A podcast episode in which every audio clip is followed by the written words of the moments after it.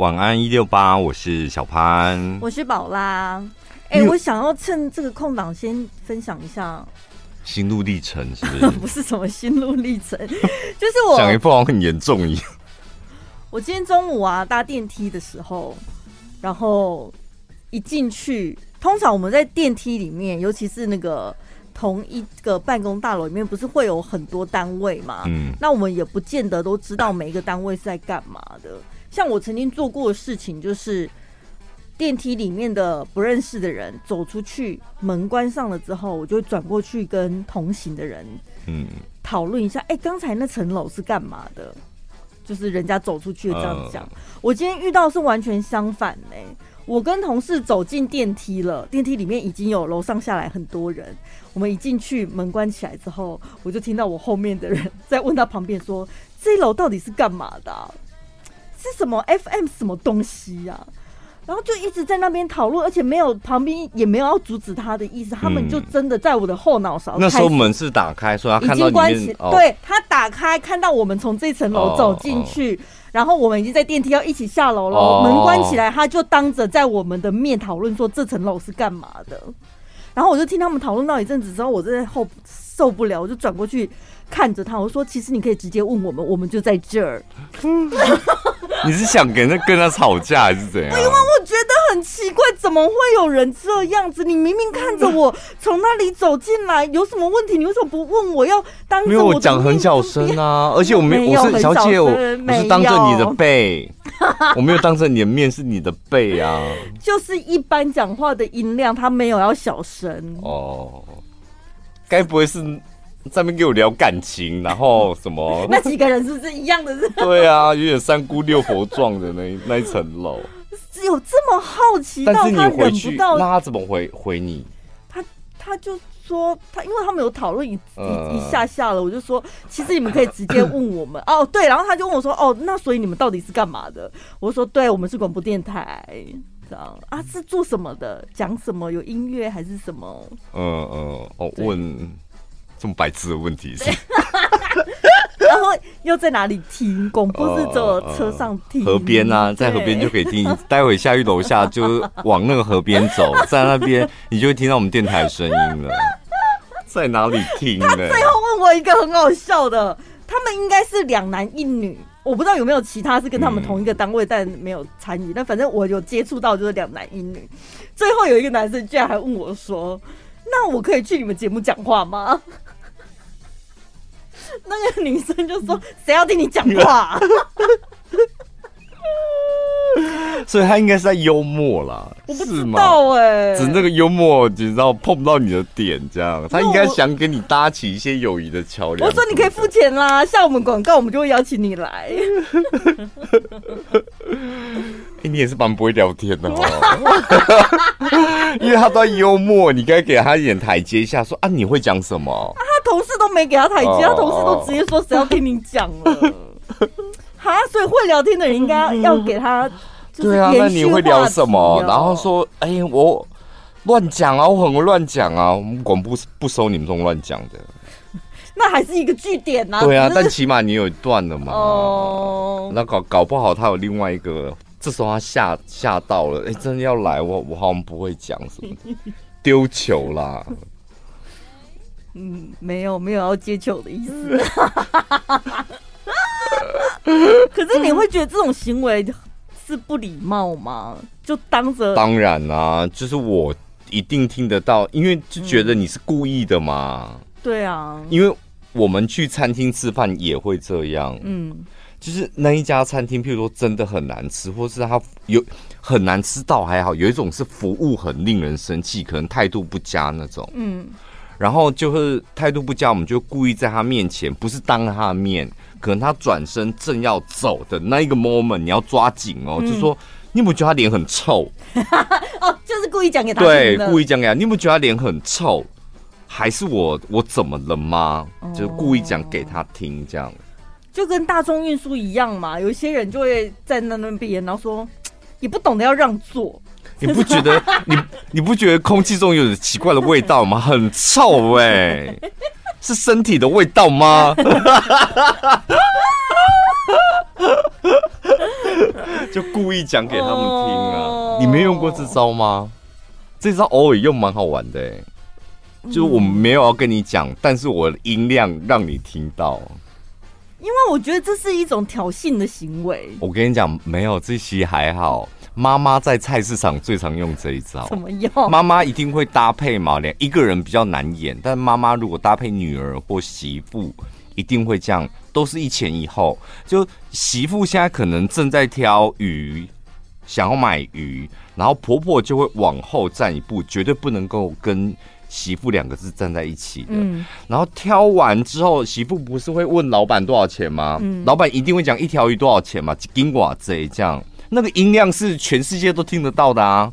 然后这时候媳妇就会回个头，然后跟她妈妈、跟婆婆讲说：“哎、欸，几金瓜这一集，这样婆婆刚刚就听到啦，还要再跟她确认一次，是吗？对，婆婆刚刚就听到，但婆婆这时候会演一个戏说。”黑马是用鬼啊吧，但婆婆的音量也是那卖鱼听得到的 哦，你懂吗？就是媳妇扮白脸，然后婆婆扮黑脸，婆婆在后面讲嘿，修鬼啊啦，啊别黑妈妈还鬼。婆婆讲给媳妇听，但其实呢，老板也听得到。对，就常常会上演这种，就买了卖卖了，给他说啊可以狂开加七呢，就两个会这么演一段。菜市场很常有这种戏嘛。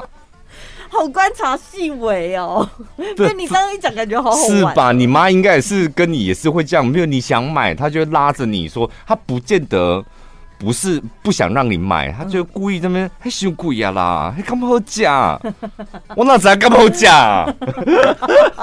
但是就故意持一些反方意见嘛，就看能不能便宜一点，或是再听老板多做介绍这样。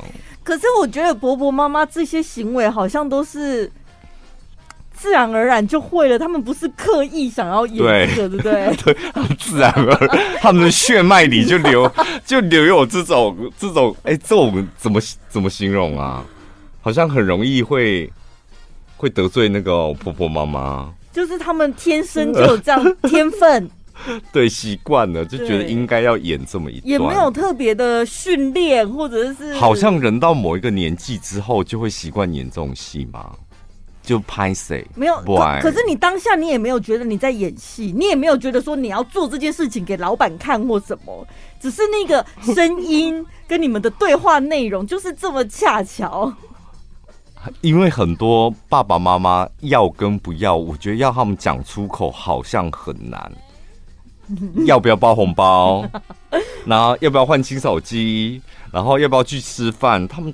都会，我讲过，我阿嬷就这种个性的人，我觉得会遗传。他们会先否决，就是买啦，嗯，还不爱还嫌贵啦，先拒绝，然后看你下拒绝完之后，再看你下一步的反应。那你有积极吗？说给了来加啦，还敢好加，他他他这时候才愿意放软啊，还敢好加，早去台中呢，他讲不要加好加，台中加有名。啊，几点？啊，几点去讲？然后想说，到底好啊，不会啦，没假不会假。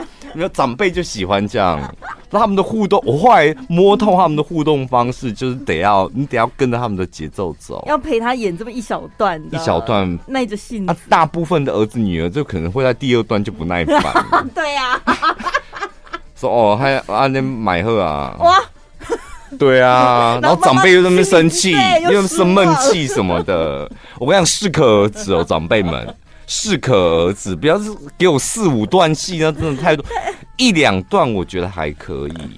长辈适可而止，然后呢，晚辈呢要识相一点。像我是身为晚辈嘛，我常常要跟长辈。有一些主管也是我们的长辈啊，对，那主管也是喜欢来这一招。长，我觉得长辈累的喜欢来这一招，但我是很蛮 enjoy，就是看他们演的，就我会顺着他们，然后看他们要演多久。最高纪录我曾经在公司演过半小时，半足足不夸张，我想足足半小时。然后我想说。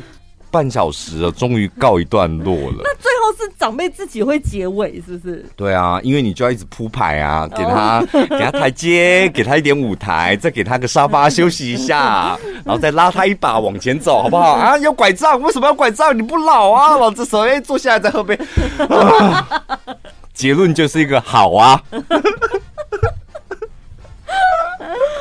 哦哟，好厉害哟、哦！我觉得他们应该是在年轻的时候经历过像你这一段，这一段就是学习，学习如何跟长辈互动，如何铺排啊什么那一些。对，然后呢？然后当他到长辈那一段的时候，他就想要得到这些，是不是？也不是想要得到，就是他突然就学会这个技能了，他就开始会用这样子的方式跟晚辈去应对，是吗？我觉得我以后老不会这样子、欸，我会更干脆一点，哦、直接要就要，不要就不要，因为我知道这样人家很辛苦啊。等你老了，我们再来验证。你验证不到的，你不知道我老的，我长生不老，好不好？好，我来讲一下。他说：“出色的出色的口才不一定受欢迎，不自觉的你会露出令人烦躁的说话方式。”这六种说话方式就会让你在公司啊，或者跟朋友的交往的时候，让人家觉得很烦。对，第一种就是只讨论自己的事情，很厉害哦，他永远是主角哦。就算他不是第一个开口说话的，但是当他要发表意见，讲一讲，哎呀，怎么重点又转到他身上了？你知道他说有一种过度，有一种长辈或前辈。他们会过度自嘲年纪大了，然后自嘲年纪大的用意是什么？就让周遭的人不得不安慰。对，你总不可能，总不可能就这样安静吧？我就啊，我就年纪大哟，我老了啦，我老了啊，我现在就是你知道，就年纪也大了。遇到这种你会安慰吗？这种是为情了吧？有吗？我每次听到这种，我就说啊，所以嘞，我都在旁边放空 哎。我我我是那种不会安慰的哦，什么不会大啊？不然你要我们安慰什么？嗯，这不会看不出来啊，或者说啊，但是你有很多经验呢。但是你有一颗年轻的心啊，就讲这些吗？这啊，好空洞哦。对啊，你要听这个干嘛？他说这种就是一种让人家烦躁的说话方式。第二种。以他人失败的故事为话题，我跟你讲，你知道谁谁谁吗？哎、欸，他以前很厉害哎、欸，哎、欸，他以前赚多少你知道吗？那个七期的房子好两间呢，现在你知道住哪吗？哎呦，真的不胜唏嘘啊！干你屁事啊！他就会用这种故事反差的故事，他现在过得很不好了，嗯、他现在以前怎么样，然后现在怎么样这样。我觉得这很没水准呢，因为如果别人失败的故事，他自己也不想张扬，然后你在他的背后，然后到处的帮他宣传，就很没礼貌。不会啊，他就会跟跟现在聊天的啊，为什么讲别人失败的故事？就提醒现在的人，哎，你们不能步上他的后尘哦。我是好心提醒你们，因为已经有个例子了。至少帮人家匿名一下比较好吧？匿名啊，这会 他不知道主持节目匿什么名。但是这种方讲话的方式，真的会让晚辈觉得不太舒服。然后再来，一直抱怨，不断否定，这个很正常啦。不管、啊、不管是谁，不管前辈后辈，你在哪里，一直抱怨跟不断否定，这种绝对交不到朋友的。第五个，爱讲八卦，说坏话。真的哎，我觉得那个感觉就是跟讲别人失败故事是一样的。对我来说啦，就是你现在一直讲别人的事情讲给我听，哪天你会不会在别人面前就一直讲我的事情？然后你在你在职场上，如果你你身上有一个标签叫做爱讲八卦，我看到很糟糕哦。嗯，一来你可能会误以为你的人缘很好。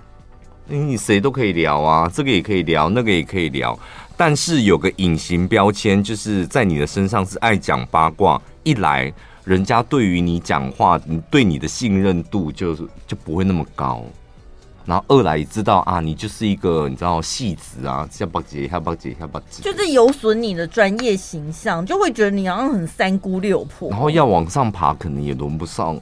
轮不到你，嗯、所以那个爱讲八卦跟讲坏话，一定要戒掉，减少，戒掉可以吗？嗯、好了，减少了，先从减少开始。我们两个在开麦前就讲那么多人的坏话了，对，戒掉了。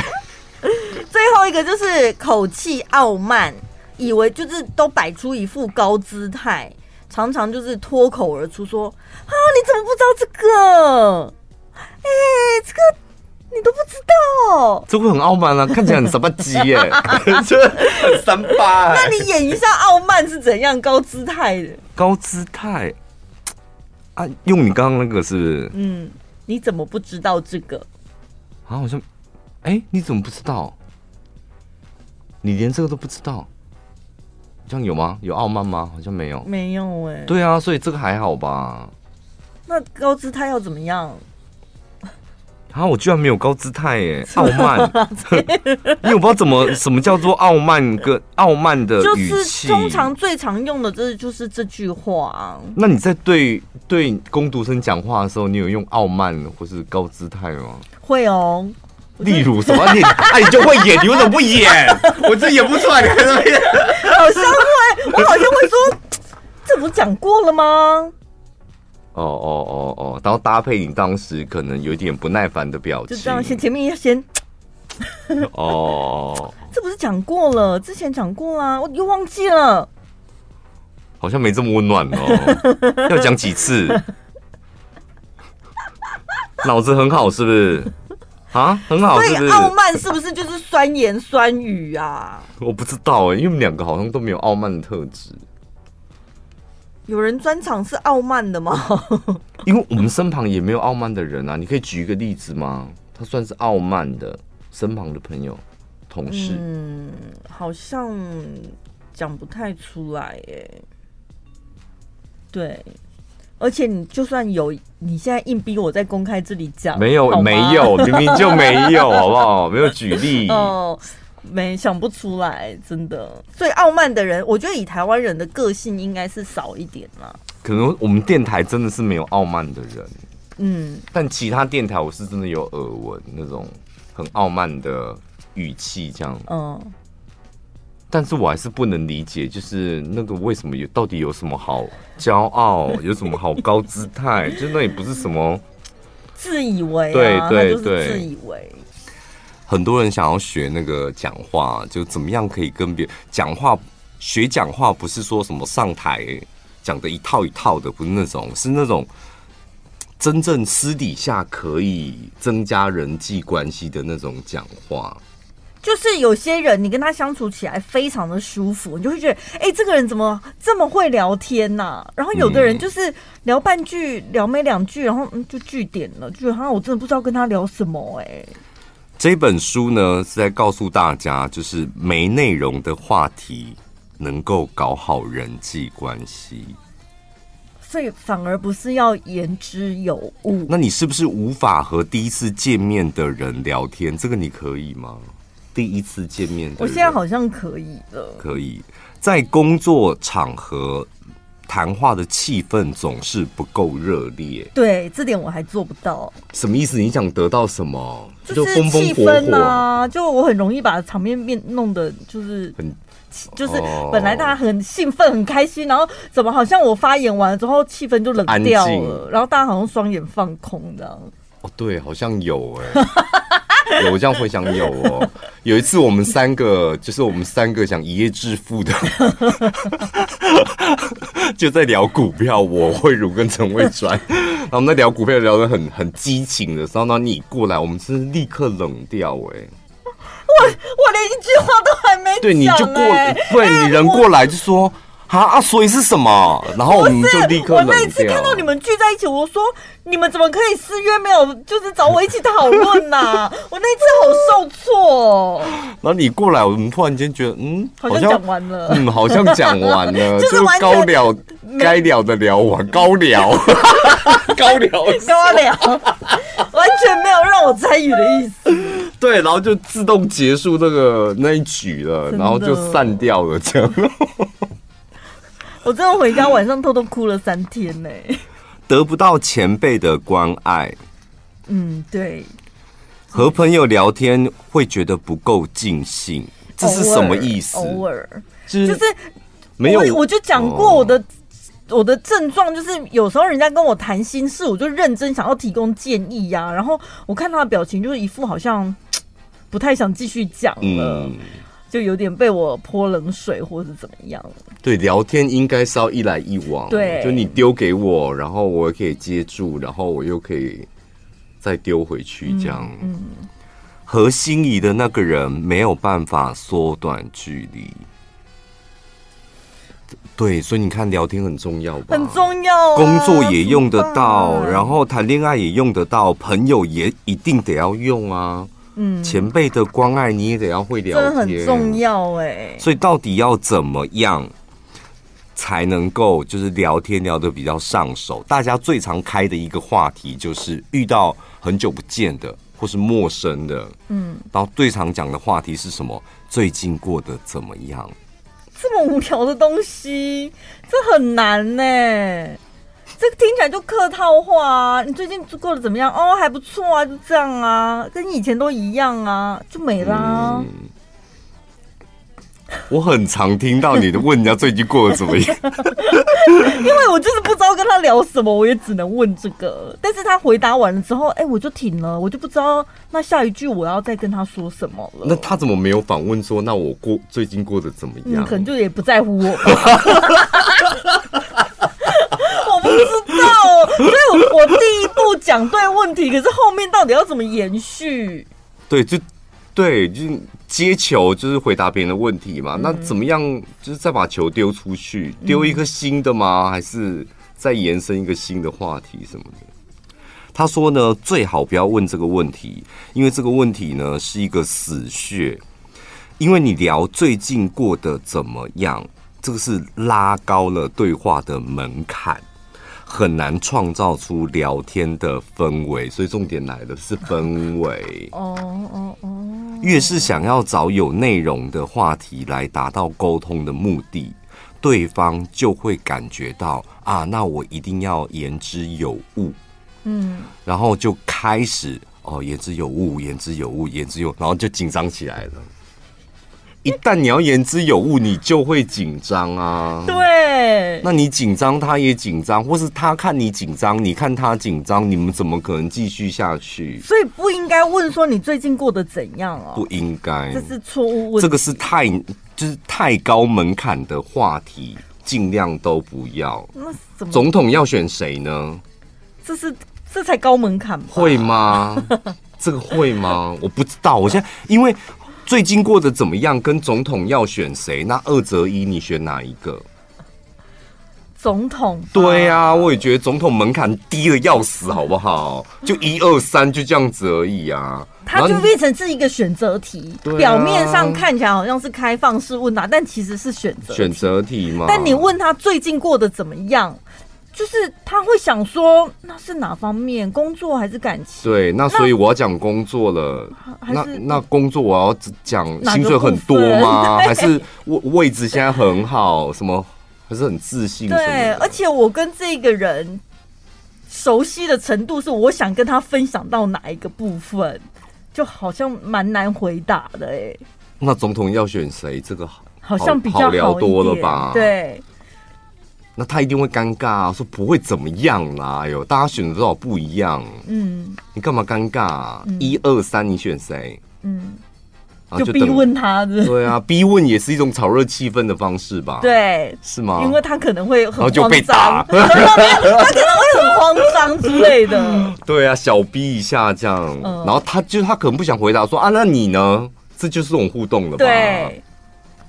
或者是你就直接问他，他如果回答不出来，你也可以问他说：“那你觉得一号怎样，二号怎样？那你觉得三号呢？什么的？”不然就说：“那你最讨厌哪一个副总统？”也可以，对不对？就是这三个副总统，好像可以延伸很多话题，很多啊。就是你，那你就挑最讨厌的是哪一个副总统，还不是总统，是副总统？嗯，就迂回这样。然后还可以问说：“那你户籍在哪？你要去哪里投什么的？”对，就是又可以。那你要怎么回去？你买车票了吗？什么的？你要哎，那你们家那边很多很好吃的。对，对耶，好多是不是？所以聊总统嘛，我跟你讲，最近因为聚会很多啊。哦、对耶，就聊因为你们春酒尾牙旁边，搞不好也是做一个你不太熟的同事，就可以。而且我跟你们讲，就聊总统，还有一个，还还还有一个很好玩的方式，就是如果你在乎这个朋友，你可以骗他。嗯，譬如说他选二号，嗯，那你本来想选一号。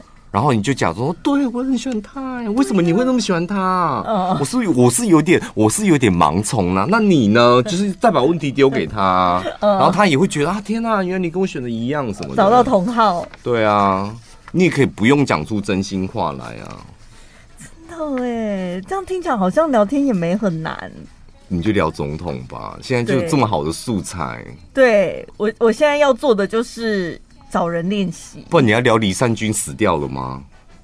这个就是、嗯、这个就是拉高了对话的门槛。对，因为万一对方没看韩剧呢？他如果不认识他，对，然然后这是一个死亡的话题，嗯，沉重，很沉重。不能开玩笑。就那你，你们到底要聊哪方面的角度？嗯、就是很沉重。嗯，好诶，学会了。他说呢，很好聊的人，他们都有一个说话的技巧，就是他们聊天的过程当中呢，都会穿插一些无关紧要的话题，例如，哎呦，我觉得今天皮肤干干的，哎，什么东西跟我屁事啊？哎，你哎，你看这里这里收讯怎么做一格？哎，那边有猫哎。这么无聊的东西，但是在聊天过程是很派得上用场的是是？对，他说这个是很派得上用场的。真的哦？他说，因为这种没有什么内容的发言，可以大幅降低你在绘画过程当中的心理门槛，让对方容易好搭话。嗯。啊，容易好搭话，就是虽然这个话题很无聊，皮肤干干的，然后他就会看你嘛。啊，为什么干干的？是不是天气太冷啊？就结束了，你们就可以新的话题了。嗯，对。啊，所以啊，我知道了，这种没用的东西穿插在里面，就是让你。可以很轻松的对谈，然后同时在想，那我等一下下一个话题要问他什么？对啊，而且不见得要想啊，可以从他讲的，嗯、他关心你的程度，算是一个过场就对了。对，所以要具备，所以就穿插一些这种没用的东西啊。哦，皮肤干干的啊你，你啊。皮现在就皮肤干干的嘛，啊，天气热就皮肤黏黏的。对。然后如果你是容易出油，皮肤油油的。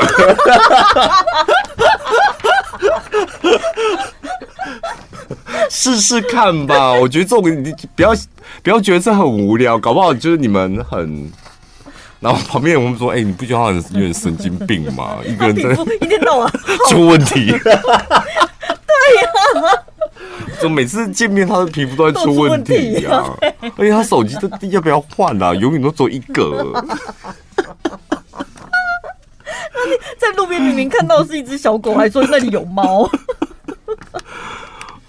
他说：“所以呢，你要多收集一些这种没用的东西。那这种没用的东西也不见得要收集了。对呀、啊，去哪收集？”没有，起码你要讲，你要敢讲吧。嗯，哎、欸，这不容易耶。你今天皮肤干干的，你讲得出来吗？不会。我跟你讲，我看过那种会聊天的人，真的就是这样子。哎，就是他说啊，我妈说今呃明天要烤肉。嗯，然后我说那怎样？是我我们要去吗？就大家说没有啊，我只跟你讲说我妈明天要烤肉。拿错东西，对，不是他这这好像也是一种聊天的话题，他就是三不五时蹦出来说，哎、欸、哎、欸，那边绿灯嘞，就真的 就这样子。我跟你讲，我我刚开始我会觉得，然后呢，所以那我要干嘛？嗯，然后没有，他就是三不五时就会蹦出他看到的东西，或他接收到的讯息，这样。看到什么讲什么，这样。对。哦，没有然后呢，嗯。对哦，为什么聊天一定要有然后，对不对？要先把这个观念。然后，所以这种东西就是要抽掉。聊天就是聊天，他不用结论。因为你两个人在聊天，一当一个人讲完话了，然后你你接着说，所以呢？就很僵的，对，你就想弄死他嘛？对啊，你就想弄死他，你才会讲这种啊。好，我知道了。我今天要在我的笔记本写下来，聊天重要的是氛围，而不是结论。然后没有内容的话题可以让气氛热烈起来。然后尤其是谈话，谈话的开头有意识的说一些无微不为的内容，可以。所以他是故意讲的，故意的，故意的。其实我们主持也常会用这招啊。对，我们开场就是这样子啊。外没有你外场主持，你更会用这一招，有没有？对，你你拿到麦克风，你那时候大家好。对你，而且你还没上台，你拿麦克风的时候，你在试音的时候，有时候你就会故意发出一些声音，然后让大家注意你一下，然后什么那些无关痛痒的几个字句这样。然后一上台就现场所有的朋友，大家好，吃饱了没？你们好吗？就这种无聊的东西，然后就是你知道，就观察一下。哦，对。哎、欸，我我我我好像我跟你讲过，我是前阵子 key 太低，对不对？哦，因为我我这几天刚好就是遇到朋友，然后说你前阵子的那个低频好像太多了，多到他听节目的时候，嗯、我在讲话的时候他就要按大声这样。然后我说没有哎、欸，因为我觉得你真的是有点开始重听了，因为我在跟他吃饭的时候，他一直不停的发出哈。哈，是 是因为你们选的餐厅很吵吧？没有，没有很吵哦，真的没有很吵。我已经接连两个朋友这样跟我讲，但他们两个都已经有一点重听的状态。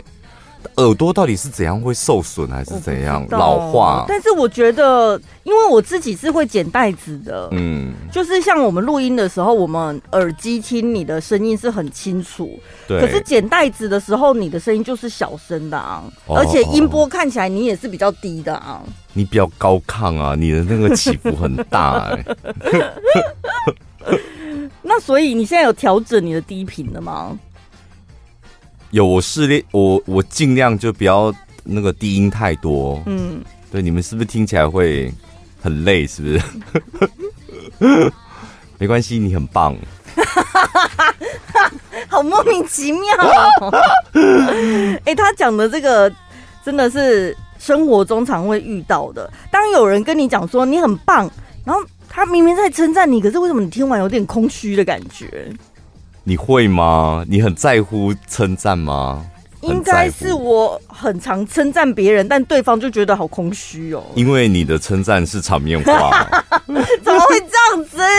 所以我想说，快点学一下，到底要怎么样可以称赞别人，让人家觉得哎呦，真的哇，内心有被表扬的感觉。有人称赞你完之后，你觉得很空虚，那我觉得你可能要对他刚刚讲的那些好听话，你要先打。打折扣哦！如果你当下是有点空虚感的话，就表示对方可能只是场面话、敷衍了，对，敷衍了事，哦、甚至想打发你，所以不要不要往心里去了。哦、我的做法是这样啦。嗯，那如果说呃，你称赞完别人，从别人的表表情里面。